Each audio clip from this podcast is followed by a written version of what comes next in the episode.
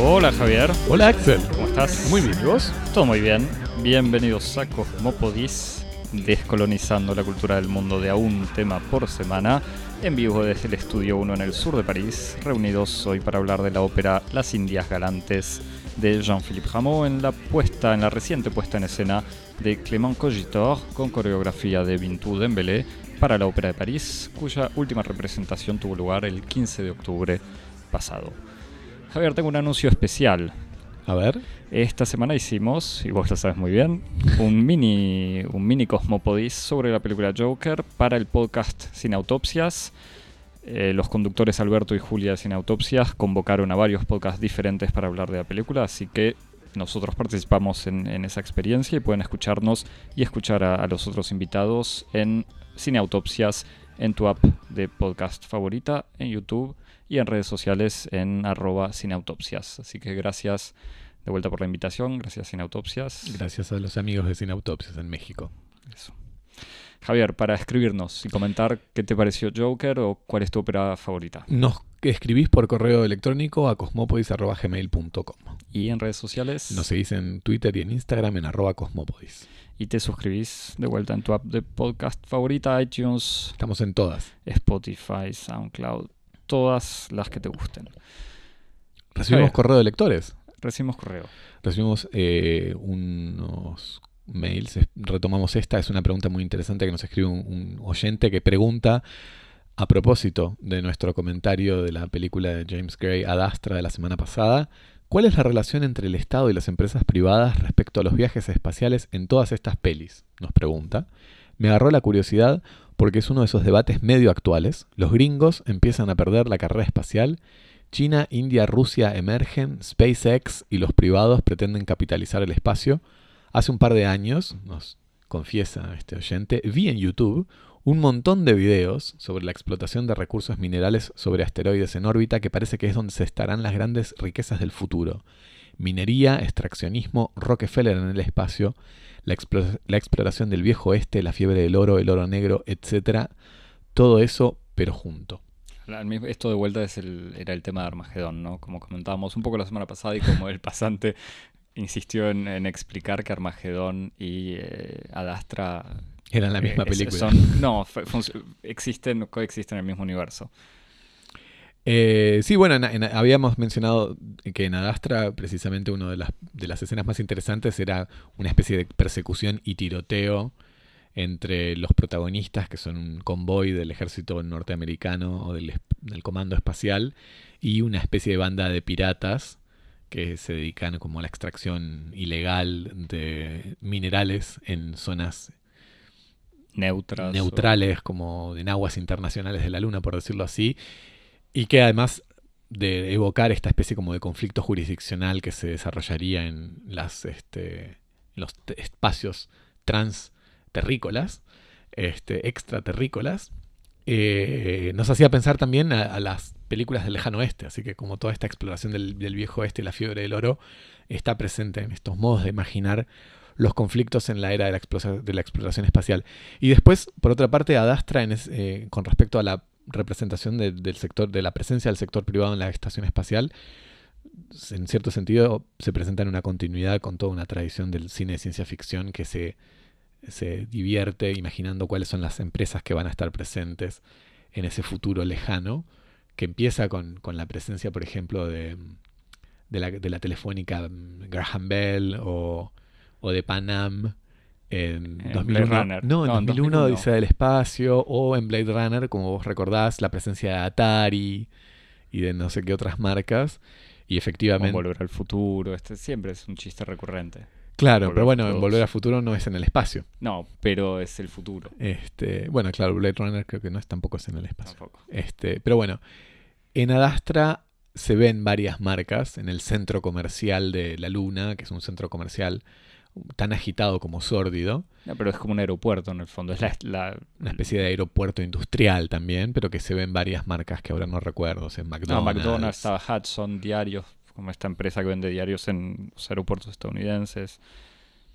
Así que, digamos, está un poco pensado. Incluso el viaje a la Luna es un viaje, me parece, en una empresa privada, pero después el resto de las aventuras ya son en, vuelos del ejército. Así que bueno, si te interesa eso, querido oyente, verás a Dastra y tendrás respuesta a tus preguntas. Javier. Axel. Fuimos, eh, salimos del cine, pero eh, igual nos eh, fuimos a sentarnos a butacas. Para honrar nuestro nuestro nuestro eslogan de la cultura del mundo, fuimos a la ópera a ver la obra de Rameau, Las Indias Galantes, en la puesta del artista Clément Cogitor. Nacido en 1983, Clément Cogitor estudió en la Escuela de Artes Decorativas de Estrasburgo y en el Frenois, una prestigiosa escuela de artes audiovisuales. En 2016 recibió el premio de la Fundación Ricard y en 2018 el premio Marcel Duchamp. Dentro de su filmografía podemos mencionar el documental Braguino, que comentamos en nuestro segundo episodio de la primera temporada de Cosmópodis, allá lejos y hace tiempo cuando éramos jóvenes, en febrero de 2018. En 2017 la Ópera de París le encargó un corto a Cogitor para Troisième Scène, que es la plataforma en línea de videos y de contenidos audiovisuales experimentales, y para la ocasión Cogitor convocó a la coreógrafa Bintou Dembélé, que es una de las pioneras y una de las figuras claves de la escena del hip hop y de las danzas urbanas, para ensayar un cruce entre la cultura clásica y la cultura urbana. Y entonces utiliza una escena de las Indias Galantes, más precisamente la cuarta entrada titulada Los Salvajes, como contexto para una batalla, una batalla de baile crump, que es una danza urbana cercana al hip hop y nacida en Los Ángeles en los años 90. Un video que fue un éxito que se puede volver a encontrar en el canal de YouTube de la Ópera de París y que se encuentra entre los primeros seis o primeros cinco videos más eh, reproducidos de la cadena con alrededor de medio millón de reproducciones. Con este éxito, Cogitor eh, redobla la apuesta enfrentando el desafío de poner en escena la totalidad de esta obra, Las Indias Galantes, una ópera ballet de tres horas y media compuesta a principios del siglo XVIII por Jean-Philippe Rameau, uno de los grandes nombres de la música barroca francesa, con un libreto de Louis Fuselier, que, es un, que mezcla fantasiosamente historias de amor y de conflicto en cuatro partes del mundo, Turquía, Perú, Persia y América del Norte en plena época de exotización colonial. ¿Qué pensamos, Axel? Eh, ¿Qué pensamos? ¿Me dejas? Eh, es un desafío responder rápidamente a, esta pregunta, viendo que se trata de una ópera. Tal vez podemos empezar, por decir lo más básico. El fuimos a la ópera es un plural de majestad. Fuiste vos a la ópera. Pero, no, pero igual es importante aclararlo. Es una ópera que está disponible para ver en línea, por lo menos en Francia y con suerte en algunos, eh, en otros lugares del mundo, en arte.tv, arte, canal franco-alemán eh, recomendable siempre. Eh, nada, que ya muchas veces lo citamos, arte.tv.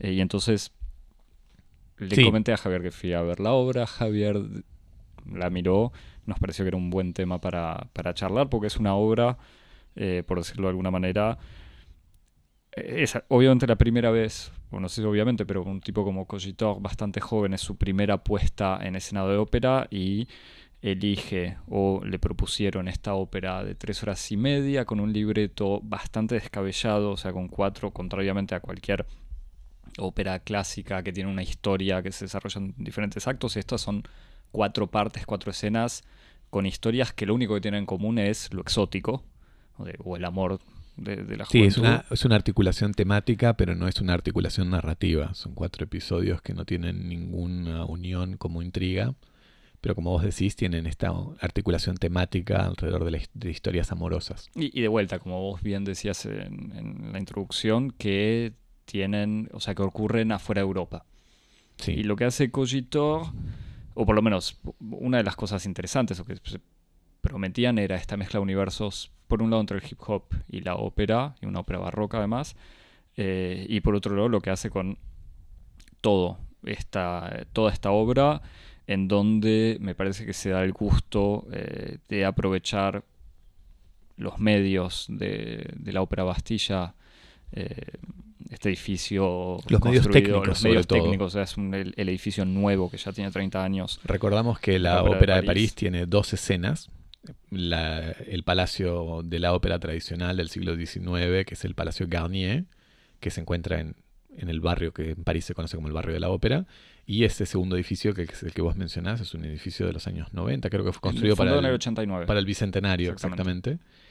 Y que es un edificio que es más moderno en cuanto a sus posibilidades técnicas para albergar eh, todas estas puestas modernas que exigían dispositivos muy complejos o muy pesados o escenografías muy sofisticadas. Así que efectivamente, como vos decís, Cogito utiliza estas eh, posibilidades técnicas a su alcance para poder explotarlos al, máximo. Y además de explotar, me parece, estas posibilidades técnicas, sobre todo explota las, eh, las posibilidades de una adaptación moderna de una ópera clásica. Entonces, obviamente, digamos, todo el mundo hubiese estado decepcionado si Cogito vestía a los salvajes o a los eh, incas del Perú como incas del Perú.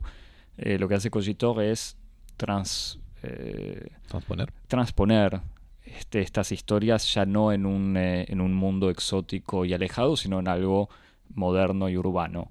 Eh, y en el fondo no le interesa tanto, me parece, aunque ya veremos, las historias que desarrollan en, el libreto, porque de todos modos son poco claras y poco comprensibles. Y yo que la vi en vivo y la volví a ver casi entera eh, en línea, todavía no me acuerdo muy bien lo que pasa en cada escena, en el libreto por lo menos pero me parece que Cogito usa con mucho, mucha inteligencia y mucho talento un montón de, eh, para decirlo con algo de crueldad, de gimmicks de ópera moderna, pero también buenas ideas de instalación o de performance eh, más venidas del arte contemporáneo. O sea, para instalar una línea que hace pensar en Romeo Castellucci, que ya habíamos evocado eh, hablando del primo homicidio hace, hace unos meses. O sea, digamos, agarrar una ópera clásica y, dar la vuelta. Entonces... Sí, me, parece que hay algunas cosas interesantes. Te voy a evocar un, dato que no sé si, si lo, leíste en el programa o lo leíste en otro lado, pero que me parece interesante para evocar. El Les Indes Galantes, esta ópera, esta ópera ballet, como se llama, de Rameau, es una ópera que está hecha como una especie de medio de spin-off o de remake de otra obra que había sido muy exitosa a finales del siglo XVII, que es L'Europe Galante. Claro, sí, sí. Que era una ópera ballet de André Campra que contaba precisamente cuatro historias galantes en una época en donde precisamente eh, buena parte de la literatura y del arte encontraba en los motivos eh, de, las intrigas amorosas y, de, y de los placeres del amor buena parte de su inspiración. Eh, giraba entonces alrededor este, de, cuatro historias galantes que se desarrollaban en escenarios más o menos exóticos de Europa. En Francia, en España, en Italia y en Turquía. Y entonces, eh, como una especie de, remake o reboot avant, la lettre, avant l'heure, este... No, pero igual sumándole exotismo, digamos, que era también algo siglo XVIII clave. Precisamente Rameau resitúa un poco la premisa de l'Europe Galante en eh, escenarios exóticos que además a él le, servía para poder explotar al máximo las posibilidades de decorados muy exóticos y vestuarios muy exóticos para producir, en pocas palabras, un espectáculo más vistoso, que era algo digamos, un, fin en sí, en especial en, lo que es el teatro y, la ópera del barroco francés. Y, obviamente esta ópera ballet además permite con un montón de momentos musicales, eh, permitía en, la época tener estas escenas de, baile y permite también hoy en día en el fondo a Cogitor tener estas escenas eh, coreografiadas con estos estilos eh, de, danza urbana, pero también con la puesta en escena, digamos, de, construcciones más conceptuales. Sí, sí, sí, no, me parece que eso es, eso es interesante como para tenerlo en mente. Eh, después lo que, lo, que, vos mencionabas del desafío este como de, actualizar eh, una obra que está tan profundamente impregnada de, exotismo, me parece que es un desafío interesante como para, para problematizar. Me parece que hay dos cosas que vale la pena mencionar. Uno, que no es lo mismo como el exotismo orientalista, si querés, del siglo XVIII que el del siglo XIX.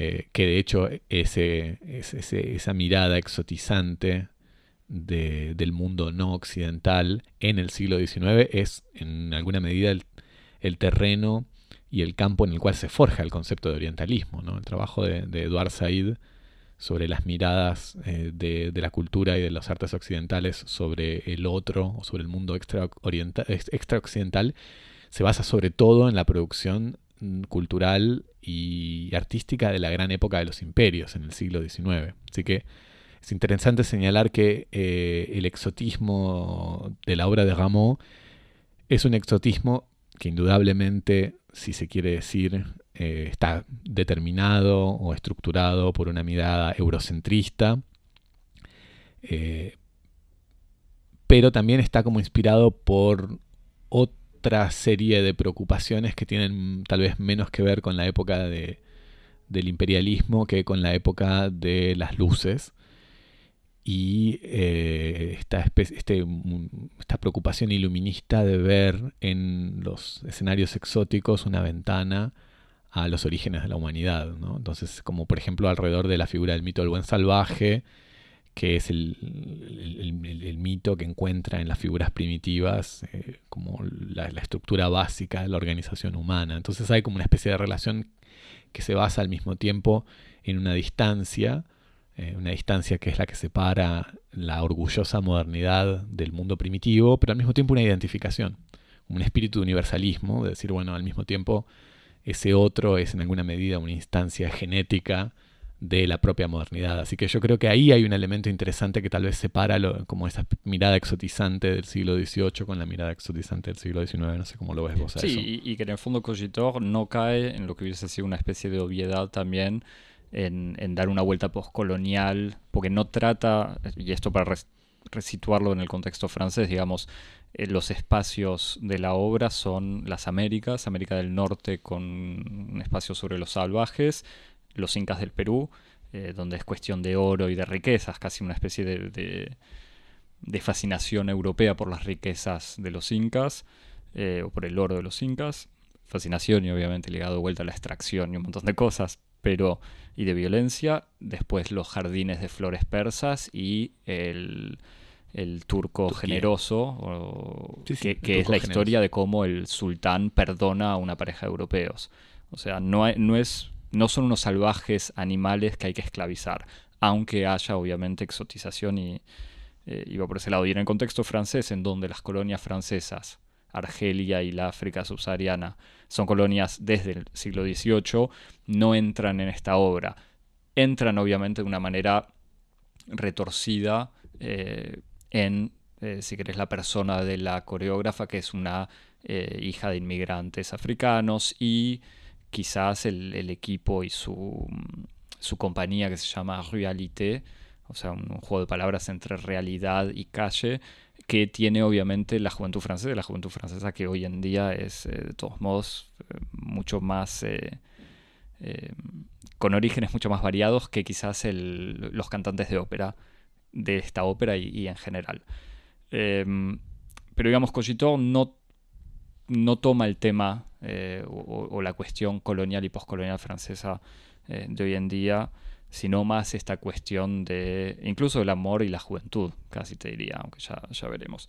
Si querés, para volver al tema de la, alianza o la unión de estos, dos universos que serían el hip hop y la ópera, la apuesta de, de, de funciona bastante bien, en el sentido que no es tan, eh, o por lo menos los ritmos de esta obra de Rameau funcionan muy bien con el tipo de danza que propone Vintud Belé. Como no hay, no, hay un, una incomodidad como diciendo esto es muy forzado. Como me da, la sensación que, y eso se veía de manera muy clara en el corto este que había hecho Cogitor, digamos el ritmo muy eh, sacadé, como se dice, muy ritmado, casi muy de marcha, digamos. Funciona a veces muy bien con, la danza.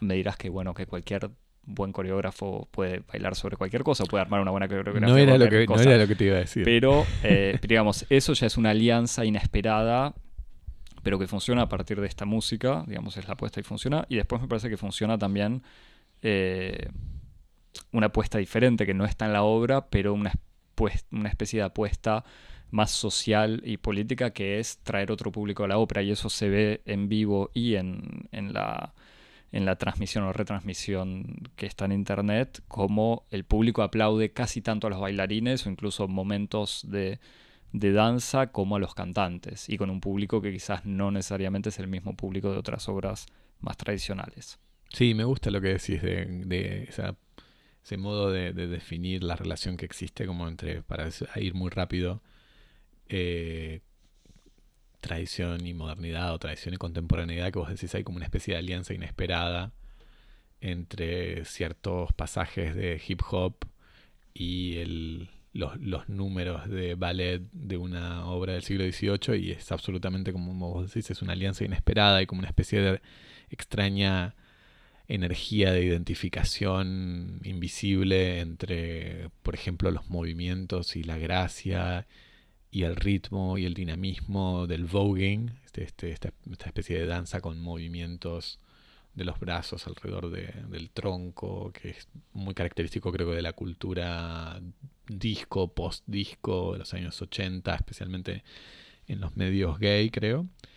Eh, o, sí, no, me informé tanto, pero siempre que hay una tradición incluso de drag queens, exactamente, de, battles de voguing con, con, distintas facciones que son familias, en fin, con toda una especie de organización casi de sociabilidad alrededor de la danza, en donde la danza es uno de los vehículos de esta sociabilidad.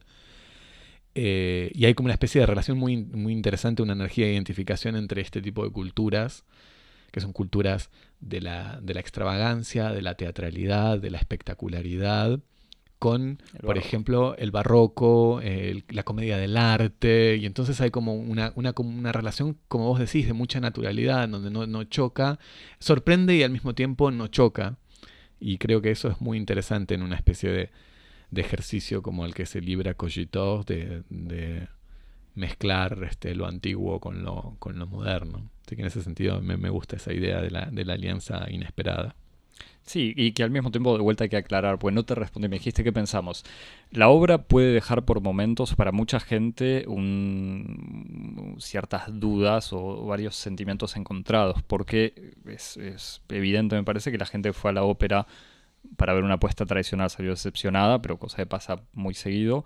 Pero incluso la gente que fue a ver algo entretenido, eh, quizás también, porque los elementos, incluso el uso que hace Cogitor de un montón de de ideas de puesta en escena no van en el sentido de la espectacularidad, eh, o sea, todos, para explicar la, escenografía, digamos, la escena, eh, no hay elementos, no hay accesorios en escena, salvo tres elementos, un pozo, de donde, o a dónde ingresan cosas y dónde salen cosas, una grúa, una especie de brazo de grúa que justamente trae elementos, y bueno, una calecita que aparece en un momento, pero está todo situado en una especie de oscuridad y penumbre eh, casi postapocalíptica, pero podría ser de, una, un suburbio eh, de gran ciudad europea contemporánea, europea incluso América del Norte, em, y los eh, cantantes y bailarines están vestidos con ropa,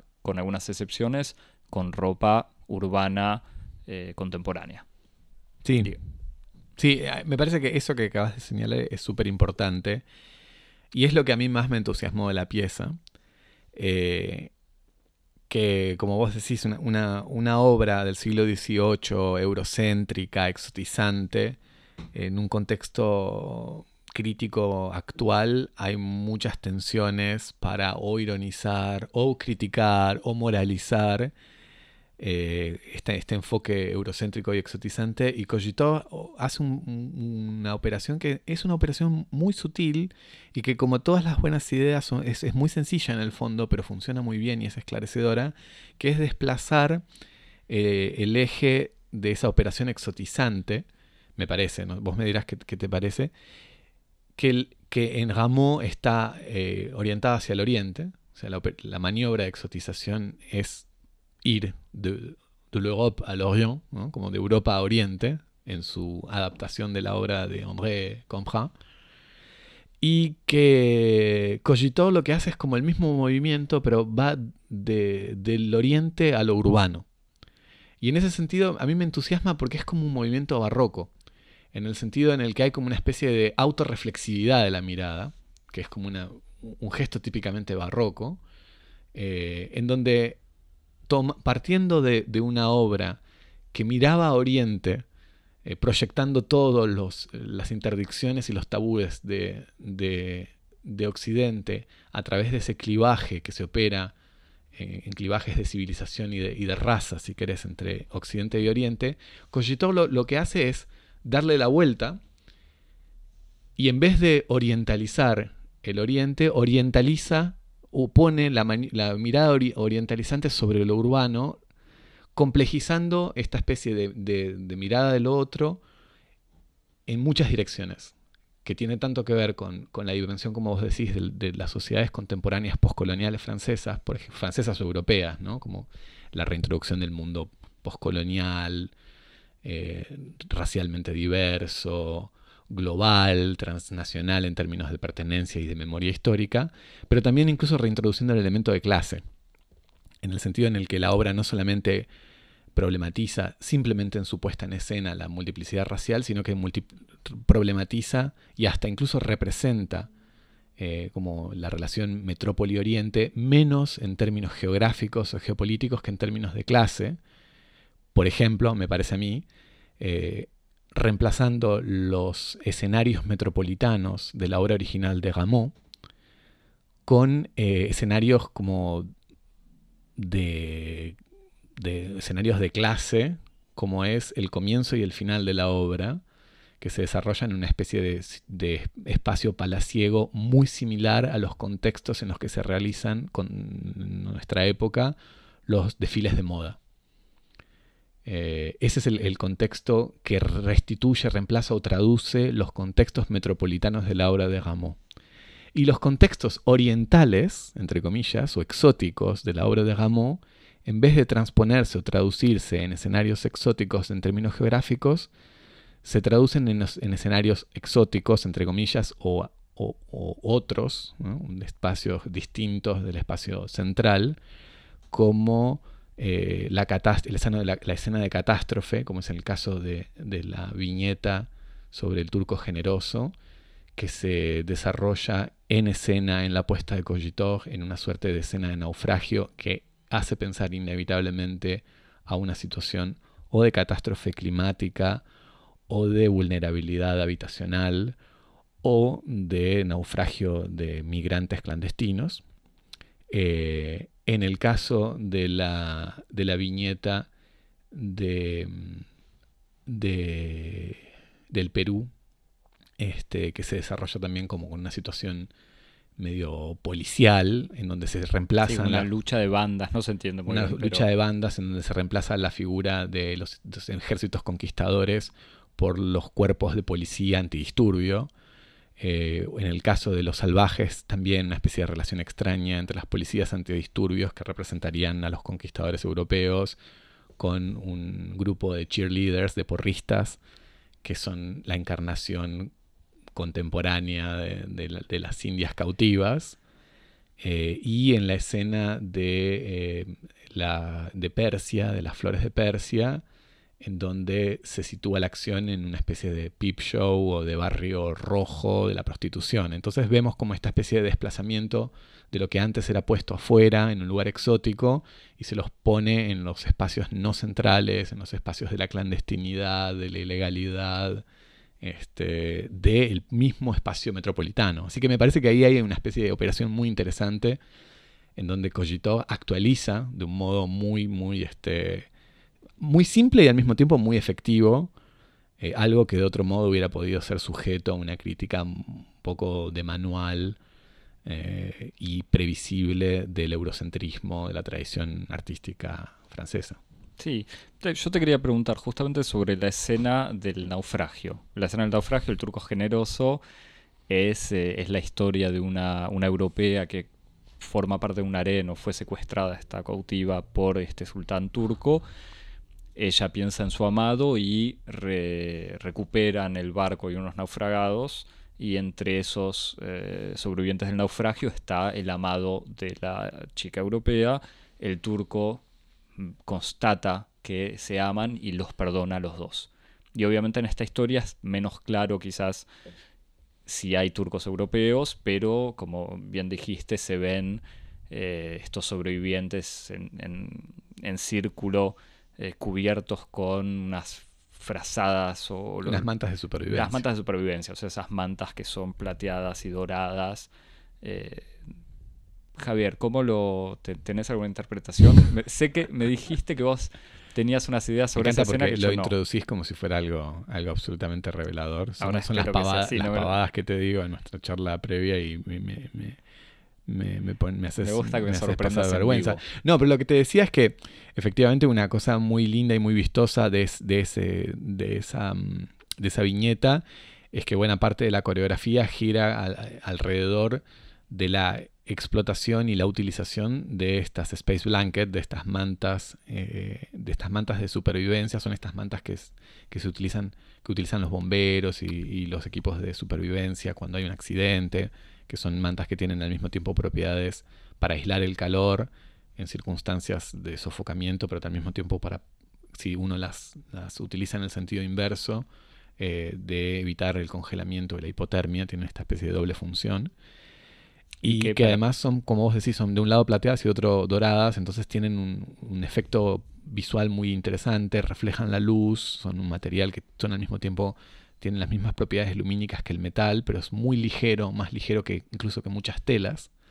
Entonces es un, instrumento interesantísimo en términos escénicos, da un montón de posibilidades. Este, muy ligero, con un movimiento muy parecido al de una seda, pero al mismo tiempo con estas propiedades lumínicas. Así que en ese sentido es muy interesante, pero está utilizado de un modo eh, que no es un modo estetizante como podía ser la tentación, sino reenviando a todo el contenido simbólico que tiene este tipo de, de, instrumento, de material, que reenvía un poco a las imágenes que todos tenemos de la catástrofe en el fondo, ¿no? Como son, es interesante porque es un, es la, manta térmica o la manta de supervivencia es un objeto que la mayoría de nosotros nunca utilizó y nunca va a utilizar, pero sin embargo todo el mundo tiene presente porque está muy presente en las imágenes de, todos estos escenarios de catástrofe que pueblan los medios, que pueblan los noticieros, que pueblan las tapas de los diarios, este, y que, que, tienen que ver con estas distintas formas del naufragio contemporáneo, ¿no? Como decía, si uno ve una escena de una evacuación por una inundación, un, un, tornado, ve gente envuelta en estas mantas. Si uno ve, por ejemplo, una catástrofe climática, digo, un, naufragio de, una barca de, inmigrantes clandestinos, ve un conjunto de personas sentados en la playa envuelta en estas, estas mantas. Y, y si uno ve, por ejemplo, una persona que está siendo atendida por los servicios de emergencia porque es un, sin techo, un homeless en la calle, está envuelta con estas manchas, con estas mantas.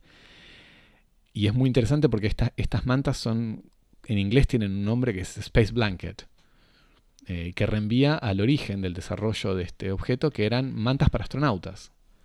O sea, e-, era el desafío tecnológico de poder producir un, material que al mismo tiempo fuera ligero y que tuviera propiedades térmicas contradictorias, de calentar y de refrigerar, y que es esta especie de proeza de la técnica que después es utilizada masivamente para gestionar los problemas más básicos y más primarios de la experiencia humana, que es la indigencia, la miseria, eh, la catástrofe, la enfermedad, la fragilidad de los cuerpos. Y entonces hay en este objeto una especie como de, extraña convergencia que define muy bien el modo que tiene la cultura contemporánea de, gestar, de, gestionar eh, la crisis humana o la política en un sentido muy básico, que es como utilizar la técnica más sofisticada para paliar los problemas más básicos. Es esta especie de ultra mega tecnología material eh, para personas que todavía hoy duermen y mueren en la calle, o personas que, son víctimas de un naufragio como si estuviéramos en, en, el, siglo XVI o, en un texto homérico. Entonces hay, hay alrededor de, esta, de la presencia de este objeto una, una, carga histórica y una carga cultural que me parece que es muy interesante y que cogitó digamos, voluntaria o involuntariamente, lo, lo pone en valor en esta viñeta que, gira alrededor del tema del naufragio. Sí, es que me parece que ahí es de vuelta la inteligencia de Cogitor de agarrar estos elementos que tienen eh, una resonancia tan profunda en nuestra cultura. Exactamente, pero y que funcionan de vuelta visualmente, pues uno podría decir estas, esta puesta quizás austera eh, y oscura en, todo sentido decepciona, pero tiene, tiene un trabajo plástico también. Sí, y, o sea, y, sería cruel e injusto decir eh, que es solo austero, digamos que la, presencia de, bailarines y, hay un montón de efectos visuales que están me parecen muy bien logrados. Sí, yo tal vez diría que eh, utilizaría tal vez menos la palabra austera que sintética, en el sentido en el que eh, tiene recurre a pocos eh, artificios técnicos, pero esos artificios técnicos tienen muchísima carga. O sea, no es. porque tal vez cuando yo pienso en austero, en mi cabeza se representa, por ejemplo, minimalista, minimalista o despojado, que hace como de la pobreza o la. o como. o, la. sí, o la o la, economía de los recursos, una especie de, de, statement, como de, afirmación estética o incluso una afirmación económica sobre los medios del arte, etc. Me parece que en Cogito hay, menos una pulsión de austeridad que una pulsión de síntesis, como él efectivamente tiene una serie de artificios alrededor, alrededor de los cuales trabaja, como por ejemplo mencionabas, el brazo ese mecánico que es literalmente un deus ex máquina que entra y saca cosas, este, y que tiene un montón de usos y un montón de encarnaciones en las distintas viñetas y que está muy lejos de la austeridad si se quiere, porque incluso aprovecha todos estos medios técnicos a su disposición en la ópera, pero que eh, sirve a un propósito extremadamente conciso, en donde Cogito dice yo quiero que la atención o que mi propósito se centre sobre este, este o tal objeto. Y entonces en ese sentido me parece que es muy interesante prestar mucha atención a estos elementos que están ahí como dispuestos en, escena, ¿no? Sí, mira, me parece que es uno de los, no, quiero decir problemas, pero de, las cuestiones que, aparecen con esta obra es cómo a partir de un libreto que está hecho de escenas eh, separadas, y no, no hablo solamente de las cuatro entradas, estas cuatro historias, sino incluso el desarrollo de las escenas a veces es medio desigual eh, entonces me parece que a veces hay un uso, como vos decís, muy inteligente de, algunas, eh, de algunos elementos que podrían ir hacia una acumulación eh, de, buenas ideas a las que quizás, no, quiero decir que le falta una coherencia general, pero a mí esa fue la sensación general. O sea, me da la sensación que Cogitor demuestra que tiene un montón de, de promesas, si querés, pero hubo, hay algo como que no me cerró. Como que hubo, para esto que decíamos, de, incluso de la austeridad, pues me parece que no, porque tiene, usa un montón de recursos.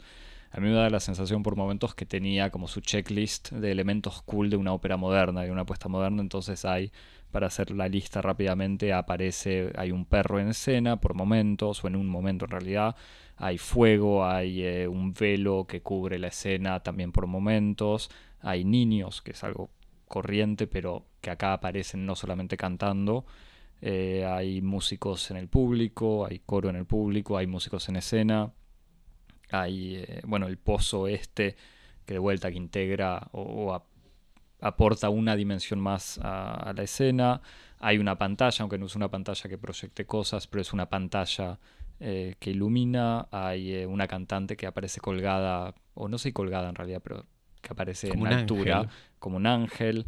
Eh, bueno, esta ropa moderna que, evocábamos, la policías antidisturbios, que también no es, ya un elemento recurrente, me parece, cada vez que hay una adaptación moderna y que aparece un ejército, como en muchas óperas del siglo XIX, son policías antidisturbios. Em, pero al mismo tiempo me parece que este uso de un montón de, gimmicks de la ópera moderna no son gratuitos. O sea, es, esto que decíamos. Me parece que Cogitor tuvo la buena eh, idea de decir, esta es mi primera ópera, no voy a hacerlo fácil, voy a buscar, voy a poner todo lo que me interese eh, y me parece que en general lo, hace bien.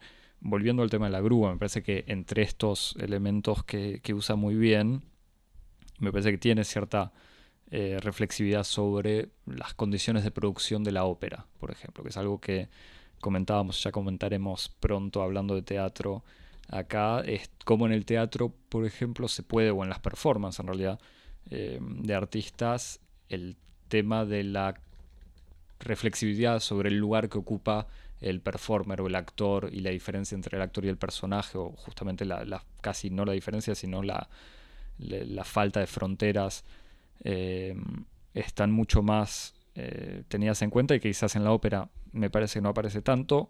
Creo que Cogito justamente busca integrar esas cosas a veces con esta grúa que literalmente, como decíamos, mete y saca cosas.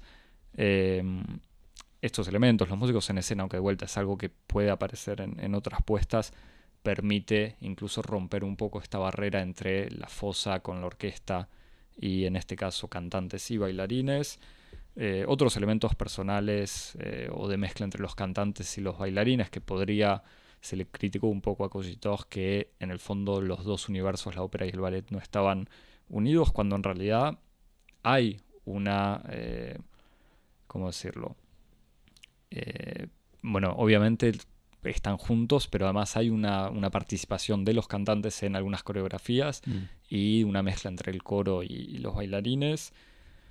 Y este elemento final de esta escena final, o por lo menos para spoilear, si se puede decir así, la ópera. la ópera termina eh, con dos escenas bastante importantes. Una es una eh, reproducción de lo que se ve en el corto Cogitor, o algo parecido, digamos, pero en escena.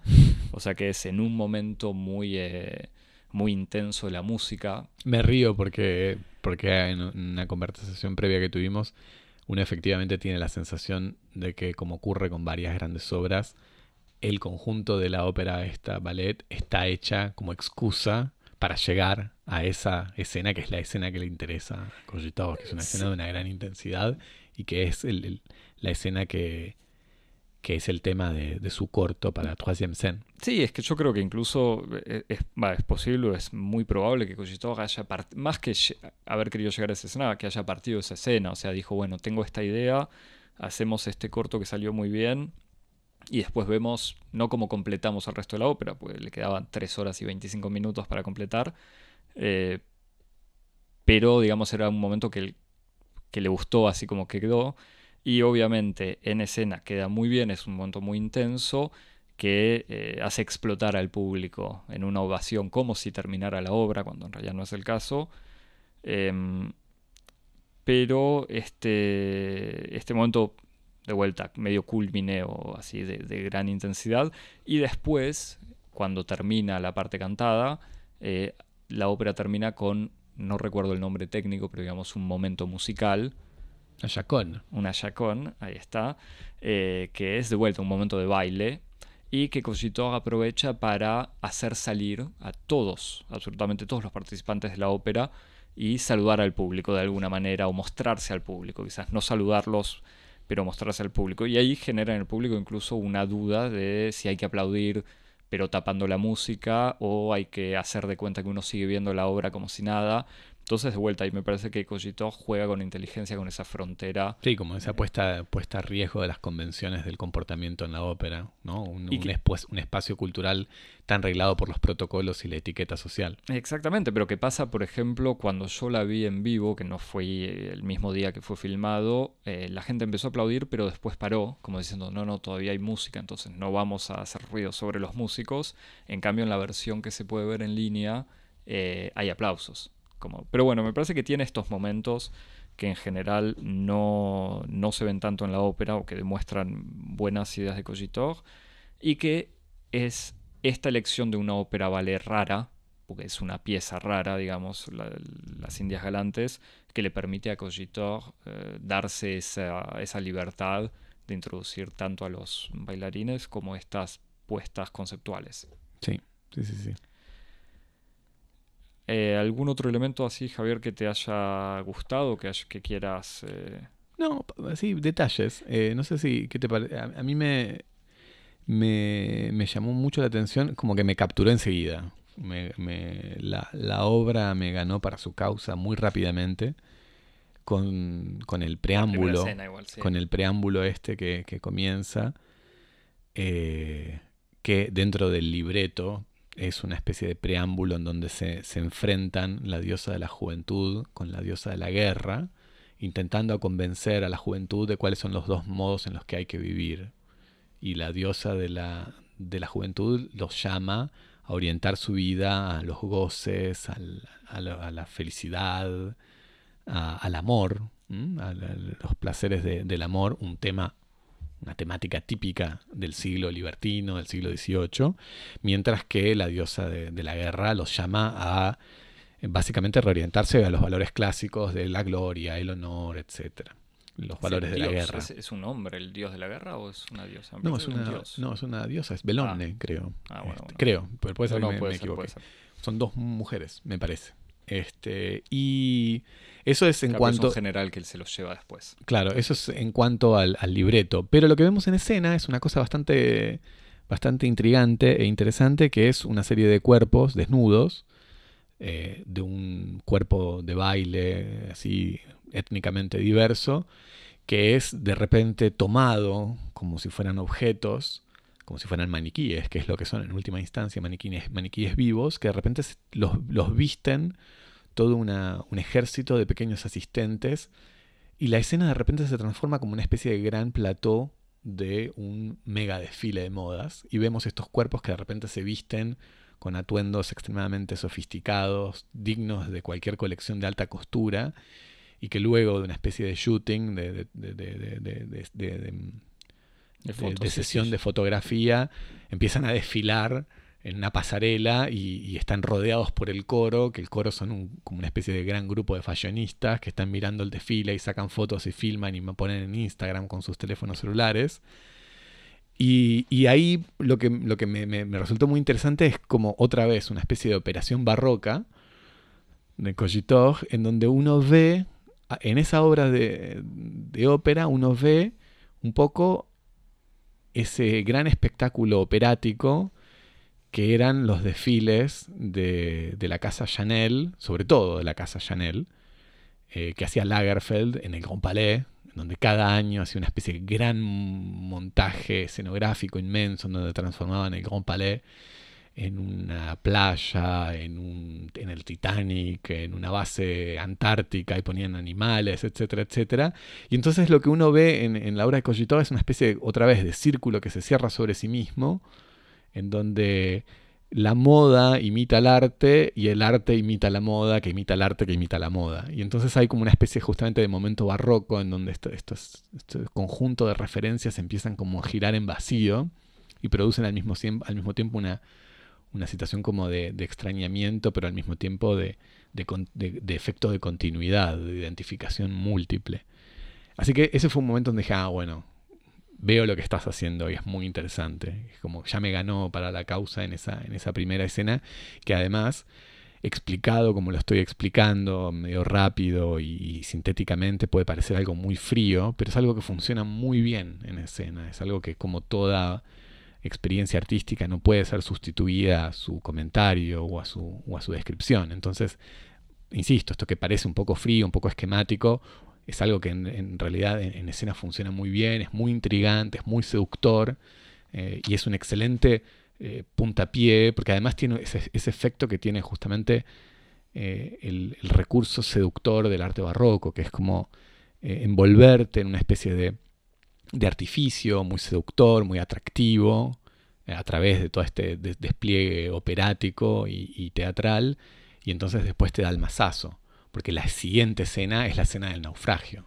Pero claro, ya estás ahí, ya te hizo entrar en esa especie de, de, escena, de, de, la espectacularidad, de la teatralidad, ya te invitó al pacto, al que te invita en el fondo la ópera en general como institución en primer lugar, y cuando ya estás adentro, te da la cachetada y te pone frente al naufragio.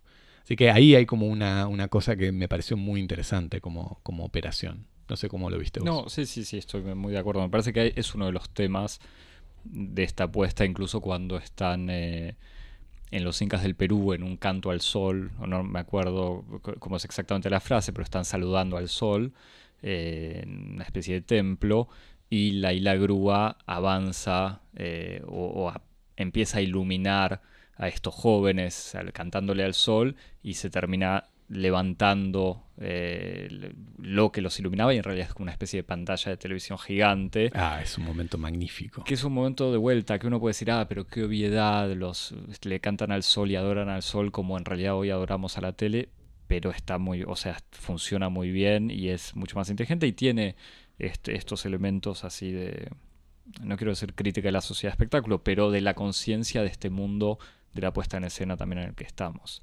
Sí, en ese sentido me parece que la obra, se, la obra, y por obra quiero decir la puesta, la puesta de Cogitao se beneficia mucho de este elemento un poco no narrativo que tiene la pieza original de Ramón, en el sentido en el que como Cogitao se ve en cierto sentido desembarazado de las preocupaciones de la intriga, eh, puede montar viñetas que en alguna medida casi no se corresponden casi en nada con los contenidos narrativos de la obra. Sí, Entonces, es lo mismo cuando tenés que explicar Carmen y vos, por más que lo adaptes a una versión moderna, contás la historia de Carmen que acá. Sí, yo, yo vi, la, yo vi la, la, obra, esta la vi en, justamente en la plataforma Arte, en su retransmisión, que es muy interesante y que hasta podríamos dedicar incluso un, episodio solo a comparar y discutir como las diferencias y los intereses que pueden tener como la, la experiencia en vivo con la retransmisión con todas sus, sus intervenciones específicas, montajes de cámara, etc.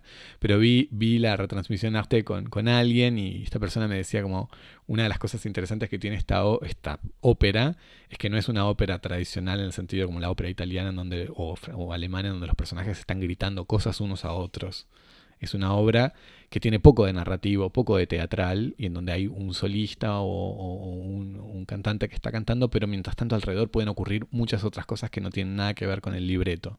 Y es esta especie como de distancia o de emancipación que tiene Cogitov con respecto a las preocupaciones de la intriga, las preocupaciones narrativas que le permiten lanzarse plenamente a la, exploración lírica, eh, en donde en el fondo lo interesante es como reactualiza eh, la preocupación de base de, de estas obras sobre, sobre la temática galant, que es básicamente cómo posicionarse eh, éticamente entre esas dos grandes fuerzas que dirimen cualquier movimiento de la existencia, como entre la violencia y el amor, entre la conquista de los sentidos y la conquista de la gloria, que es como lo que organiza las historias galant eh, de, de, de mismo, y entonces lo, lo, inserta en esta especie de, territorio contemporáneo y eso como básicamente como entre cómo vivir entre el hedonismo eh, y el entretenimiento perpetuo de la sociedad postcapitalista que tiene como su teatro privilegiado no sé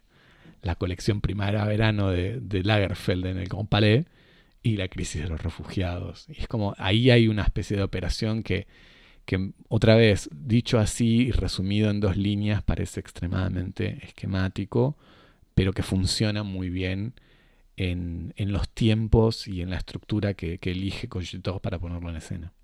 Bien, te quiero hacer una pregunta, última pregunta, sobre la, e, este uso del hip hop en o con la danza contemporánea. Porque a mí me da una. Me, daba la impresión, o por lo menos me hacía esta pregunta. Llega un punto. ¿Cuánto de las lógicas de estas danzas urbanas, o sea, todo el, battle, o sea, la lucha, eh, la espectacularidad, la proeza técnica, la proeza física, eh, no son, o son justamente estas cosas que ya la danza contemporánea está tratando de evitar, criticar, dar vuelta, o sea, en qué medida al retomar este tipo de formas eh, y incluirlas en una ópera como si fuese un acompañamiento de, danza, no se termina cayendo de nuevo en estos gestos criticados. Me parece que, pasa algo como súper francesa y como el, problematiza. Problematiza esas danzas, como se dicen los franceses, en el sentido en que la pone en escena y al poner en escena es como que interroga sus aspectos, entre comillas, emancipatorios, progresistas y sus aspectos oscuros, retrógrados. Y, y en el fondo estoy rebotando sobre algo que vos me dijiste, vos estás teniendo la generosidad de formularlo en forma de pregunta, pero esto es una idea que vos me habías dicho cuando estábamos hablando antes. Eh, hay algo en el modo en que Cogitov eh, hay algo en el modo en que Cogitov utiliza estas danzas urbanas que hacen al mismo tiempo eh, permitirles como su despliegue como una fuerza de, de cuestionamiento y, de, y de, de, de, descentramiento del canon de la cultura de Occidente, diciendo, bueno, podemos poner en una ópera, se puede poner, se puede explotar, se puede enriquecer una obra eh, de ópera ballet del siglo XVIII con danzas salidas de los contextos culturales populares eh, urbanos del siglo finales del siglo XX o del XXI, que son formas de cultura popular que emergieron como contracultura, como espacios ajenos a la cultura de élite, pero que pueden en alguna medida enriquecer eh, a même como al mismo nivel, una pieza de alta cultura como es una obra de Rameau. Pero al mismo tiempo, y eso es lo que, es lo que vos decís, me parece, y yo estoy de acuerdo, lo que hace es mostrar que esos puntos de acuerdo que le permite funcionar a uno con otro, que le permite a esas danzas eh, urbanas, por ejemplo, articuladas alrededor de la noción del duelo, que le permite funcionar tan bien con una obra del siglo XVIII, en parte esa especie como de, homología, de, como de, isomorfismo, ¿no? como de correspondencia de formas entre una cosa y otra, reposa sobre el hecho de que eh, están basadas en nociones o estructuras que sería interesante de construir y que otras formas artísticas o específicamente proyectos coreográficos están en el proceso de deconstruir, como por ejemplo la idea del virtuosismo, la idea de la proeza técnica, la idea de, la grandeza o de la performance bajo la forma de la, competencia o del duelo, todos valores que están en el centro de, un montón de preocupaciones de la danza contemporánea. Nosotros acá en el, en el pod somos amigos de Jérôme Bell, que construye su obra alrededor precisamente de, un cuestionamiento, un distanciamiento y una problematización del rol que tiene la expertise, la especificidad técnica, la performance física y el virtuosismo. el cuerpo hábil. El cuerpo hábil dentro de la danza como fuerza de, alienación, de enajenación, de producción de diferencia, eh, de ariete del elitismo, y a eso le contrapone el goce del cuerpo, eh, la, la, diversidad en los movimientos y en las formas de los cuerpos, etc. Y en ese sentido es como que estas danzas urbanas en, alguna medida son, se corresponden también con las danzas tradicionales como el ballet, porque en el fondo están construidas alrededor de valores que son similares, valores pre-deconstrucción, si se quieren que de todos modos antes de recibir un montón de hate mail de parte de fans de, hip hop y de mm, eh, cramp y este tipo de danzas son danzas que de todos modos también funcionan por oposición a, la danza clásica. Pero bueno. Pero, eh, pero, por, eso digo, por eso digo problematización, porque es como funcionan en oposición en términos contextuales, de contextos históricos y contextos institucionales. Cuando Cogito desplaza esas diferencias eh, institucionales y recontextualiza al hip hop en el, en el escenario, por ejemplo, de una obra de ballet del siglo XVIII, vemos que hay como correspondencias que, correspondencias que vienen de otro lado y que en alguna medida acercan inesperadamente otra vez los valores clásicos de la performance, la competencia, los cuerpos hábiles que están en el ballet y las vemos reaparecer ahí donde no lo esperábamos, ¿no? en estas formas este, que, funcionaron para reivindicar la diferencia y, la, y la multiplicidad y la diversidad, pero que también operan con principios que son los principios de la performance, del duelo, eh, del virtuosismo, etc. Así que ahí me parece que hay efectivamente algo muy, muy interesante ver para ver en la, en la obra. Muy bien. Bueno, Javier, para escribirnos y quejarte... ¿No vamos a recomendar nada? Ah, tenemos que recomendar, dale, por favor, recomendá. ¿Qué vas a recomendar? Yo no iba a recomendar nada. ah, por, eso. No tenía, no me anoté nada. No, no, no, este, no, no recomiendo nada. ¿No recomendás nada? Sí, ya la, arte, arte.tv. Arte.tv, recomendamos arte.tv. Yo pensaba, pero me parece que ya lo recomendamos varias veces, pero lo recomiendo de vuelta porque es pertinente, el documental de Jean-Stéphane Bron eh, sobre la ópera de París. Exactamente. Un documental, L'Opéra 2017, Jean-Stéphane Bron, un realizador franco-suizo creo que pasó un año entero en la Ópera de París y siguió la producción de distintos espectáculos, la administración, los consejos de administración, la escuela de ballet, y, documentó todo esto y entre estas varias aventuras documenta la puesta en escena de una obra de Castellucci. muy, muy graciosa. Pero también el paso de Benjamin Milpied, El marido de Natalie Portman, como director de la danza. Exactamente. Es- y es al mismo tiempo en 2015, en- durante los atentados ah, eh, de razón. noviembre del 2015. O sea, hay todo, razón. hay un montón de elementos, además de un trabajo de documental sobre una institución, hay un trabajo sobre el contexto y la época que es fabuloso. Y bueno, y después re- recomiendo como una recomendación desubicada, ya que estamos hablando de mirar al otro, mirar lo exótico en el siglo XVIII, y yo recomiendo la obra maestra, el- la piedra de toque de la antropología moderna, el- la, antropología de, de Kant, la antropología eh, desde un punto de vista pragmático, una obra de 1790, que además... Creí que ibas a recomendar Rousseau, pero está bien. No, no, fue justamente es como la, la antropología, que además, como para pequeño detalle de color, es el tema de la tesis complementaria de Michel Foucault, que le dedicó justamente a esta obra su tesis y que es el autor de la traducción canónica al francés de esta obra. Me encanta, pues está perfecto. O sea, pasamos de Foucault a recordar que hablamos de Joker en Sin Autopsias, un poco de pochoclo. Bueno, eso es Cosmópolis. Cosmópolis es eso. Eh, entonces, Joker en Sin Autopsias. Nos buscan Sin Autopsias y nos van a encontrar. Cosmopodis.gmail.com para mandarnos mensajes, dudas, preguntas y lo que sea. ¿Y en redes sociales? Y en redes sociales, en Instagram y en Twitter. En, arroba Cosmopodis. Javier, Nos vemos la semana que viene. no, primero, primero te suscribís. Primero Eso. te suscribís, likeás, amor. tirás amor, estrellitas, Y corazones, tus likes, amigos, compartís, amigues. se lo recomendás a todos y a todas y a todos. Eh, y te suscribís en tu app de podcast favorita, Apple Podcast, Spotify, TuneIn, Evox, Google Podcast y la que quieras. Y ahora sí, hasta la semana que viene. Chao. Chao.